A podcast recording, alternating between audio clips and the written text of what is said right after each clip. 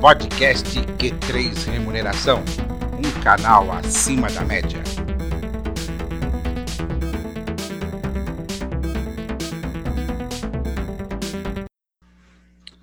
Olá, você profissional de recursos humanos, especialmente de remuneração.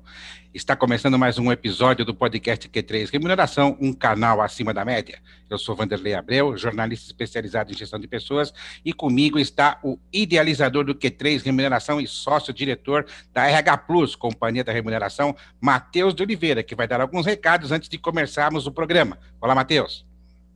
Olá, Vanderlei. É, estamos aqui no nosso sétimo evento já, né? Tempo passa mais rápido do que a gente imagina. É, novamente, reforçando aí os cursos da Academia da Remuneração para o mês de abril, todos eles voltados para a parte de remuneração variável. É, e temos confirmado aí mais algumas é, alguns profissionais da área de recursos humanos, da área de remuneração, com temas bem interessantes é, para os próximos eventos. Logo, logo a gente vai estar fazendo a divulgação, tanto dos convidados quanto dos temas. Muito bom. E hoje nós temos uma convidada muito especial que vai conversar conosco sobre carreira, sobre recolocação, sobre mercado de trabalho. Ela é a Magda Rodrigues, ela que é mentora de carreira, especialista em recolocação e é uma das referências desse mercado. Seja muito bem-vinda ao podcast Q3 Remuneração, Magda Rodrigues. Obrigada, obrigada a todos que estão nos ouvindo, principalmente ao Matheus pelo convite. Que honra estar aqui. Afinal de contas, eu amo esse assunto, é a minha vida, eu respiro isso. Que bom poder compartilhar e meu objetivo é realmente agregar e poder transbordar na vida de todos que nos ouvem. Muito bem. Magda, queria que você contasse um pouquinho da sua trajetória, né? Até chegar nesse ponto de ser mentora de carreira, né? Claro. Bom, eu estou há 20 anos em RH. E logo que eu não entrei em RH, logo no começo eu já acabei trabalhando em recrutamento e seleção. Tá? Eu, eu cheguei a trabalhar em outras áreas de RH, foi uma passagem rápida, mas já entrei em recrutamento e seleção e assim foram esses últimos 20 anos. E eu confesso que de 10 anos para cá, algo começou literalmente a queimar no meu coração. Que era, nossa, é, primeiro que eu sempre, a cada ano que passava, eu amava mais a minha profissão, mas eu também comecei a ter algumas, algumas questões. Nossa, por que algumas pessoas são aprovadas, por que outras não? Por que eu aprovo pessoas que eu não deveria aprovar no processo seletivo? E eu fui vendo que eu já tinha uma bagagem muito grande. E aí, por conta disso, durante todos esses anos, eu pude identificar realmente o que dá certo no processo seletivo, o que realmente faz um profissional ter sucesso num processo de recolocação e até mesmo dentro de uma empresa, porque eu realmente tive uma carreira de muito sucesso até aqui. E aí foi quando eu falei, peraí, mas isso veio esse incômodo, eu não posso morrer com essas informações. Eu consigo compilar isso e compartilhar com o mundo. Então eu vou ajudar pessoas a partir de agora com todas as informações, segredos, dicas que eu tenho de todos os bastidores de um RH de uma empresa durante esses 20 anos. E aí isso virou realmente um trabalho, isso virou uma mentoria, isso virou uma ajuda, isso foi crescendo e hoje virou a minha empresa, a minha consultoria. E eu tenho ajudado, literalmente, milhares de pessoas a terem sucesso em suas carreiras. Muito bem.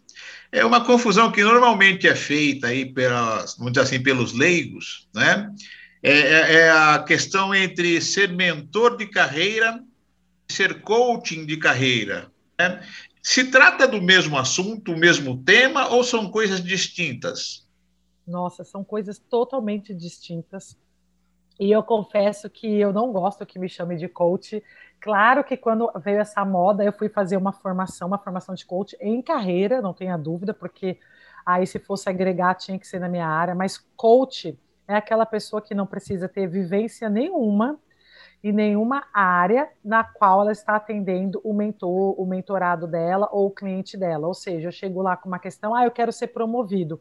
Então, ela só faz a pessoa tentar evoluir através de perguntas, mas ela não tem experiência nenhuma naquela área.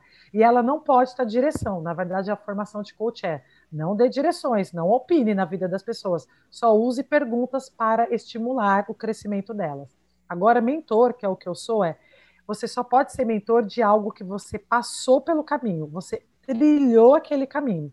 Então, você tem que dar a garantia, tá? Claro que depende da pessoa, mas a promessa do mentor é: eu já passei por esse caminho e eu vou te levar do ponto A para o ponto B, porque eu sei como funciona, eu passei por isso. Então, essa é a grande diferença. Tanto que coach, você vê hoje coach com 20 anos de idade, pessoas que não têm experiência de vida e nem profissional, ou nunca trabalharam, e, e o primeiro trabalho já é ser coach, é já querer orientar pessoas. É, é muito difícil, realmente. Né? A gente esbarra com determinados profissionais que se dizem coach e que realmente a gente conhece é, é, que não tem um histórico, não tem um passado profissional, não tem uma bagagem, né, para poder estar orientando as demais pessoas. Tá? É, eu assino junto com a Magda, porque eu venho trabalhando como mentor também, mentor de carreira com foco específico para jovens estudantes de jornalismo, recém-formados em jornalismo. Então, é um foco muito específico e também como mentor de escritores, aqueles escritores iniciantes que não têm é, experiência em escrever um livro, e aí eu tô toda a linha, trago a minha bagagem para que é, ele escreva o livro dele. Muito bem. Hum. Já que a gente está falando de mercado de trabalho, onde estão as vagas? Né? Como é que está esse mercado de trabalho? Você está falando no sentido de realmente encontrar as vagas, alguém que está procurando emprego, encontrar onde é que elas estão? É, assim, é, é, a gente ouve todo dia, né? Olha, o Brasil tem milhões e milhões de desempregados, ok? Em compensação, é, a gente também vê que determinados segmentos né, estão demandando muitas contratações. Exato. É, então, nesse sentido, né, é, onde é que estão as vagas? Que vagas estão sumindo ou que vagas estão aparecendo? Quais, quais são os segmentos que estão demandando mais profissionais hoje em dia? Hoje existe uma fonte que é número um no mundo, não só no Brasil, mas no mundo, que é o LinkedIn. É uma plataforma que veio para deixar tudo o que existia antes no chinelo. Tá? Não, não posso dizer daqui para frente, mas até aqui, os últimos anos, qualquer RH, qualquer recrutamento, qualquer seleção, ela pensa no LinkedIn, não tenha dúvida. Então, as vagas estão lá. Não tenha dúvida que é a principal fonte, tá? É a principal fonte. Você pode procurar direto no site das empresas também, tá se movimentando, fazendo o seu network pessoal em qualquer lugar. Mas hoje a pessoa precisa ter um perfil, uma imagem profissional criada no LinkedIn, que é muito diferente de ter um currículo no LinkedIn. Tá. E, e, e a, a tua atividade, ela ajuda esses profissionais a terem uma, um perfil no LinkedIn, estou correto? Isso, isso, eu ajudo eles a criarem a sua própria empregabilidade. Hoje, procurar emprego, se conectar com o seu emprego, não é mais como antes. Não é mandar alguns currículos e você vai ser chamado. Hoje você precisa gerar a sua própria empregabilidade. Então eu ensino isso. Está né? Tá incluso um monte de coisa, currículo, entrevista, as fontes, mas, mas mesmo entregando tudo isso, eu ensino. Ó, você precisa criar uma imagem profissional, você precisa, você vai gerar sua própria sorte, você vai gerar sua própria indicação e você vai começar a ser visto e achado pelas empresas. Hoje é assim. Por isso que muitas pessoas não conseguem emprego e a maioria não entende por quê. Não entende, mesmo tendo experiência. Acabou, não é mais igual lá atrás. Quando eu tinha 20 anos, eu fazia seleção totalmente diferente do que eu faço hoje. Muito bem. É, deixa, eu pegar, é, quando... deixa, eu só acrescentar um pouquinho, Matheus, uma discussão que eu acho que é pertinente dentro disso que ela falou do LinkedIn, né, e de construção do currículo. É, eu e o Matheus, nós começamos a participar de um grupo é, digital de recursos humanos, que é o RH Indica, e hoje surgiu uma, agora há pouco, surgiu uma discussão assim muito interessante é, de um artigo publicado por dois advogados trabalhistas uh, no, no portal Consultor Jurídico, onde eles falam da influência, do, influência não, do impacto da Lei Geral de Proteção de Dados uh, nos processos seletivos. Né? E resumindo, porque o artigo é enorme, mas resumindo é o seguinte: as empresas serão obrigadas a deletar os dados dos candidatos né, que participarem do processo e não forem aprovados. Minha pergunta para você: o LinkedIn vai definitivamente se tornar a grande base de busca de candidatos? Ele já é, né? Ele tá. já é. Uhum. E eu, eu estou aqui para ver quantos anos ainda para frente ele vai continuar, se vai chegar alguém com outra ferramenta, mas ele já é, não tenha dúvida. O LinkedIn ele é uma plataforma incrível. Até porque ele veio para abafar esses outros sites de emprego, porque ele não é site de emprego. Ele uhum. é uma uhum. plataforma mesmo de negócios, e uhum. vários negócios. Uma delas, a maior delas, é recolocação ali dentro. Então, ele já é, sem sombra de dúvida. Muito e bem. aí, inclusive, até falando de LGBT, a empresa pode até, é, usando ele, ela acaba até também se livrando, de certa forma, de ter que acumular esses dados e deixar isso para o LinkedIn. Entendi. E aí, uma Hoje, outra pergunta em relação a isso: como é que ficam as consultorias de seleção de pessoas, então, nesse, né, nessa questão da LGPD agora? Você que tem uma experiência tão grande dentro da, da área. Nesse tema, ela, eu, eu creio que ela não vai afetar em nada. Tá. Não vai afetar em nada as consultorias de seleção. Legal. É, Magda, a gente sabe que a pandemia mudou muita coisa na, nas relações de trabalho, né? Uhum. É, e a gente sabe que, em função da pandemia, a área de tecnologia ela ganhou mais destaque ainda. Ok? Então, assim, os profissionais da área de tecnologia é, estão é, é sendo mais valorizados, estão sendo mais procurados no dia a dia. Existe alguma outra área que é, é, tem se destacado em função da pandemia? Você tem notado isso, a procura de profissionais de outras áreas? É, não adianta, assim, é TI, mas o que eu posso dizer é, é, é ainda dentro de TI, mas não necessariamente programadores. Eu não sei se você está falando nesse sentido porque esses realmente é o número um, vai continuar sendo o número um. Mas é um outro nível dentro de tecnologia. Por exemplo, há ah, pessoas que possam cuidar de redes sociais, ou seja, não são programadores, não precisam ter nenhuma formação acadêmica na área de tecnologia, mas são pessoas que respiram o mundo de TI. Então, isso é o que mais vem acontecendo, né? E Hoje são chamados digital, né? Isso, os digital. É, é, é, perfeito. Tá. É, é, for, fora TI, fora digital, você não vê uma outra, uma outra área preponderante é, é ou com destaque na, na, nessa questão? Profissionais de outras áreas? Não, não, porque tudo vai desencadear em TI. Então, se eu tiver que falar outra, não. Claro, a área de saúde agora deu uma aumentada, mas, por exemplo, todos os cargos que não tem nada a ver com TI, que teve uma demanda alta agora de contratação, todos eles tiveram que se adaptar para a tecnologia. Os advogados começaram a fazer agora é, audiências virtuais, que é coisa que eles nunca iam imaginar. É, vendedores, que são meramente vendedores, tiveram que se atualizar e ir para o quê? Para o digital.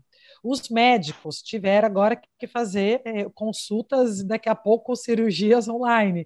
Então, tudo vai desembocar em tecnologia. Deu uma fomentada, assim, em vários em várias profissões, mas todo mundo ali vai ter que saber tecnologia, né?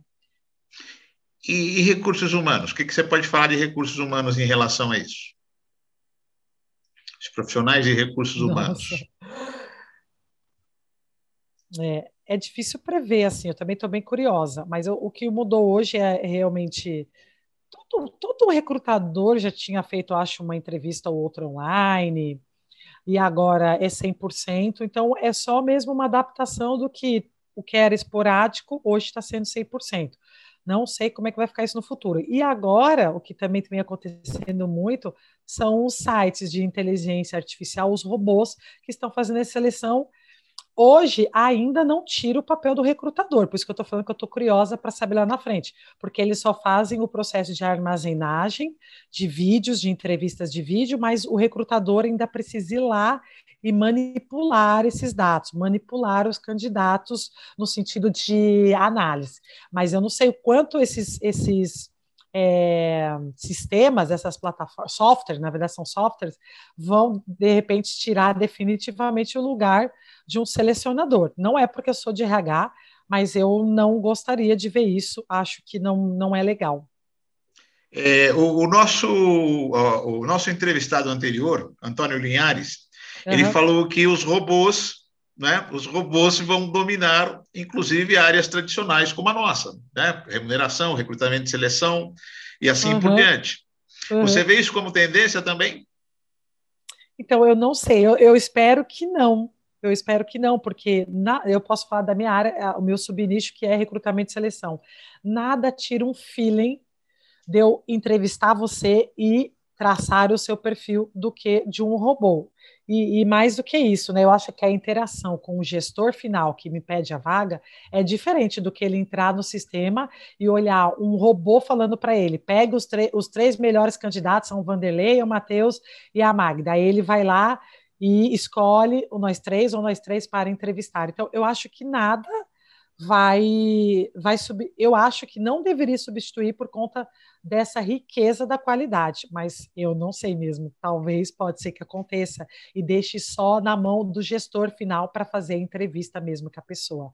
Pode ser. Vai ser muito triste. Vamos ver se eu vou assistir isso.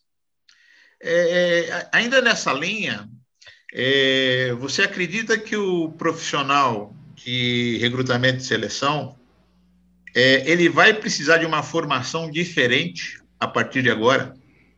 Não, eu, assim como eu, eu acabei de falar, todos têm que se adaptar na internet, a mexer com software, a mexer com sistemas, a manipular dados dentro de sistema. Então, isso requer uma habilidade, uma competência diferente de qualquer pessoa depois da pandemia. Qualquer profissão agora precisa se adaptar mais à tecnologia, vai ter que ser digital. Sim, mas você, você vê essas mudanças nas grades é, é, curriculares, na, nas, nas, faculdades, você já está sentindo alguma coisa nesse, né, dessa forma? É, ou seja, é, é, é, as escolas, as universidades, elas já estão com esse olhar para a área digital?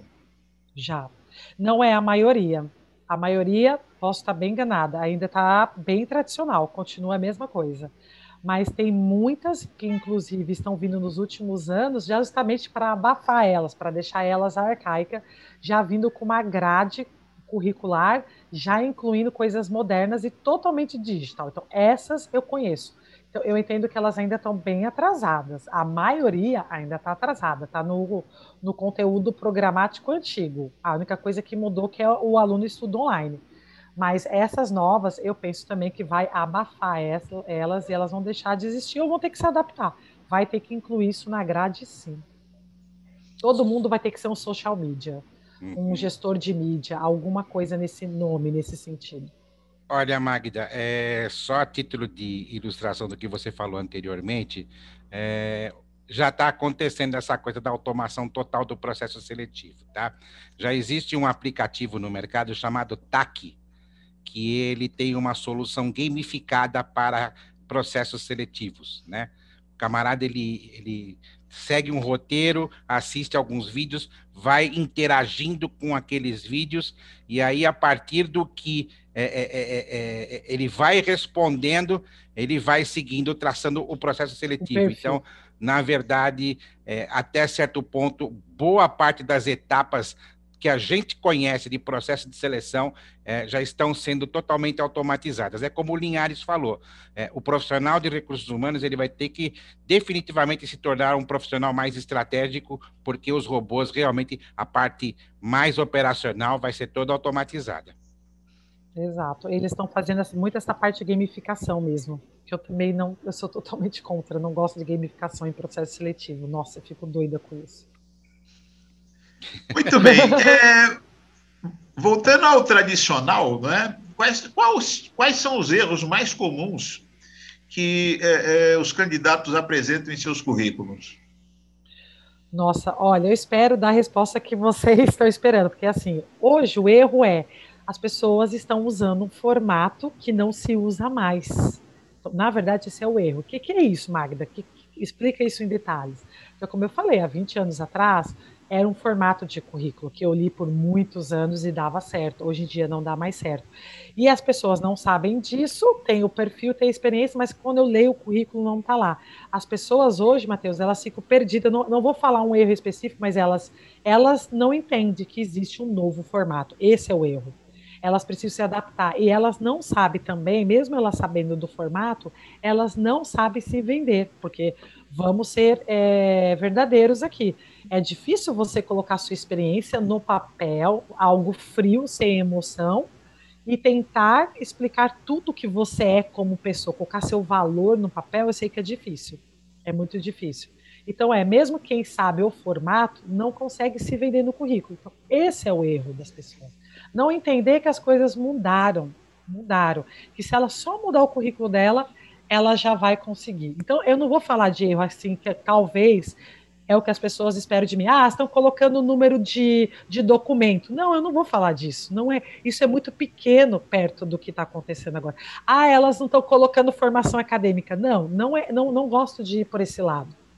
Não teria que ficar aqui horas falando de detalhes. É, simplesmente elas, as pessoas não estão sabendo que mudou que o currículo você precisa colocar várias informações, só que essas informações agora precisa colocar o seu DNA, e que não é fácil colocar um DNA. Não é fácil demonstrar que você é um ótimo profissional no papel. É difícil, eu confesso. Mas é totalmente possível, né? E, e o outro lado, né? O lado de quem divulga a vaga.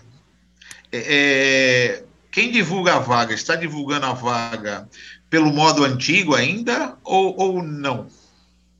A, a maioria, sim, continua divulgando no modo antigo, mas agora, até o próprio LinkedIn, ele força as empresas a falarem um pouco de cultura, falarem um pouco do que, que eles esperam de fit cultural do candidato, de competência, que antes a gente não falava disso, a gente só falava, precisa de alguém, um contador que fecha balancete e que é formado em contabilidade e que tem inglês fluente. Então, literalmente, literalmente era técnico. Então, agora a gente está colocando um pouco mais de fit cultural. E alguns sites já forçam a gente a fazer isso. Isso, isso é, é, é quem usa o LinkedIn, perfeito? É o LinkedIn e, Porque... esses, e esses robôs que o próprio Vanderlei fez. Quando você divulga lá, você já tem que colocar essas competências nesse robô.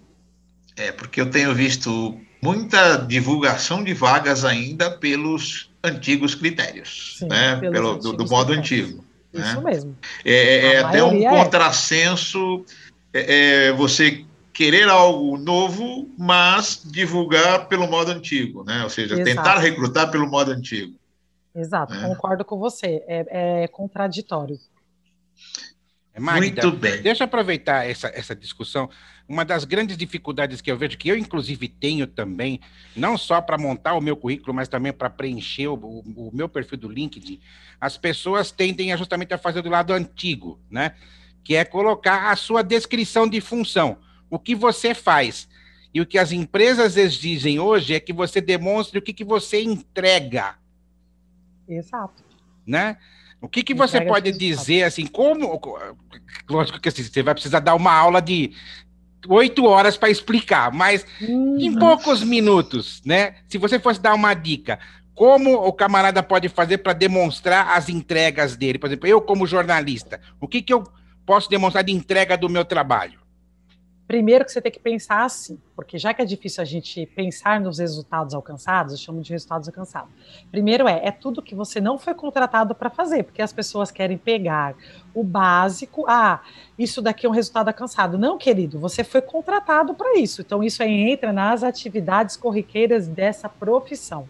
Então, resultados alcançados é, é uma ideia, e aí pensa assim: é da ideia mais simples a mais simples mesmo, de às vezes implantar um Excel naquele departamento, às vezes implantar um SharePoint naquele departamento. Veja bem, você não foi contratado para isso.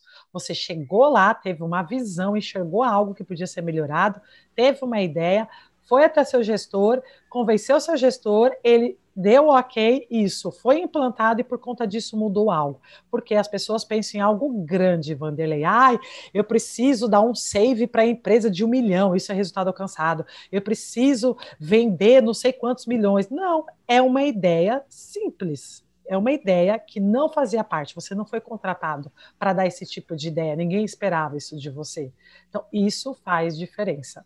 É isso resultados alcançados. Eu levo algumas horas aqui junto com meus clientes ensinando isso para eles, e a hora que eles entendem, eles vão embora. Nossa, eu dei essa ideia, aconteceu isso, eu fiz isso. E aí, desde coisas pequenas, como eu disse, de um Excel, até coisas grandes. Você deu um save de milhões, você batia sua meta em 150% todo ano, porque você foi contratado para bater 100%. E aí, ou você é, deu a ideia de um sistema, esse sistema mudou toda a cadeia de produção, entendeu? Então, mas é desde coisas pequenas às coisas grandes. Não se apeguem a coisas só grandes. Porque, até porque eu ensino desde um estagiário, qualquer pessoa gera resultado, um estagiário até um CIO. Uhum. Muito bem. É, falando de mercado de trabalho, né? É, agora, muita gente trabalhando em casa, né? O home office. É, você acredita que daqui para frente esse sistema híbrido, meio empresa, meio residência, vai continuar para sempre ou passado a pandemia volta ao normal de todo mundo ir para o escritório efetivamente? É, Matheus, sabe que eu já fiz essa pergunta para mim várias vezes, até dentro das companhias que eu estou. E a princípio, sim, a resposta de todo mundo é: vai ser híbrido. Realmente todo mundo viu que dá para economizar muito, muita redução de custo, a entrega ficou igual ou melhor. Então, a princípio, sim, eu creio nisso. Agora, eu só tenho medo, porque eu sou a favor disso, tá? Que, que fique híbrido e cada vez mais home office é, ah, quer saber? Passou o tempo, passou o tempo, aí de, sem querer, sem perceber, vão trazendo as pessoas de volta para o escritório. Mas se fizerem isso, eu creio que é sem perceber, e aí qual, qualquer coisa a gente vai voltar novamente para todo mundo no escritório. Mas eu acho que isso não acontece, não. Se for, é, vai ser de uma forma é, sem perceber do lado das empresas, porque todo mundo viu que todo mundo saiu ganhando. É, principalmente pelo lado do econômico, né? Ou seja, Sim. em vez de ter um andar inteiro num prédio, tenho lá 25% e. Sim.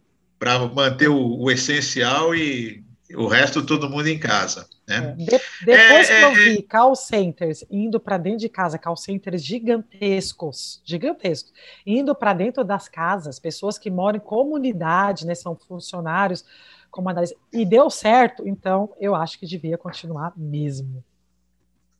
É, eu tenho um cliente da área de call center que está justamente com todo mundo em casa, né? Trabalhando em casa.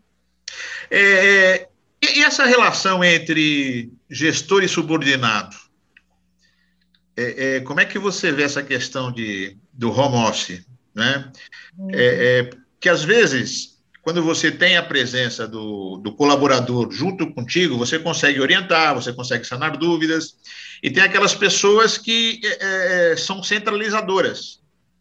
E agora, como estão distantes o gestor e o colaborador, é, isso passa por um outro prisma. Né?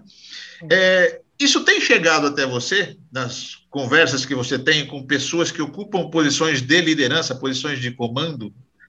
Sim. Essa, essa, não sei se dificuldade, se a palavra certa é dificuldade, mas assim, de se relacionar com os seus gestores, com os seus colaboradores à distância? Sim, inclusive o ano passado eu fui convidada para dar uma palestra para os gestores para tentar amenizar e resolver isso de uma, uma multinacional aqui do Brasil, é, de tecnologia. E aí, que, que eu, qual foi a linha de, de compartilhar que eu fiz ali? Sim, realmente eu vi a dificuldade, tem, independente de pessoas que eram centralizadoras ou não, os líderes, é, teve que se adaptar, porque realmente, por exemplo, ah, tem um problema, a pessoa tem um problema, ela está em casa, é diferente dela estar tá ali pessoalmente. Então, mesmo que quem não é centralizador, então teve que se adaptar. Houve sim uma, uma exigência gigantesca de esticar a competência desses gestores, a liderança desses gestores. Eles todos foram esticados durante a pandemia em termos de desenvolvimento das suas lideranças, porque e aí, o que, que eu vou fazer? Tem, tinha o desconhecido. E quem era controlador, então, aí que teve que abrir mais ainda a mão. Então, teve que ter essa flexibilidade, esse olhar deles e tem que estar tá todo mundo se adaptando. Não dá mais para ser o mesmo gestor. Exige uma outra postura de flexibilizar mais, ser muito mais flexível em todos os aspectos, né? principalmente pessoal, é, do trabalho, é, eu tive um caso também de um grande gestor de uma companhia automobilística que falou: Magda, eu estou com um funcionário que não está produzindo três meses. Aí a gente fala: tá, e aí, você vai mandar embora uma pessoa de anos que sempre deu resultado? Então o cara teve que virar psicólogo e nem imaginou e teve que ter um perfil de psicólogo, de terapeuta. Então exigiu muito e está exigindo. Todos os gestores estão sendo esticados nesse assunto, Matheus. Muito bem, nós vamos fazer um pequeno intervalo e voltamos daqui a pouquinho. Até já. Podcast Q3 Remuneração, um canal acima da média.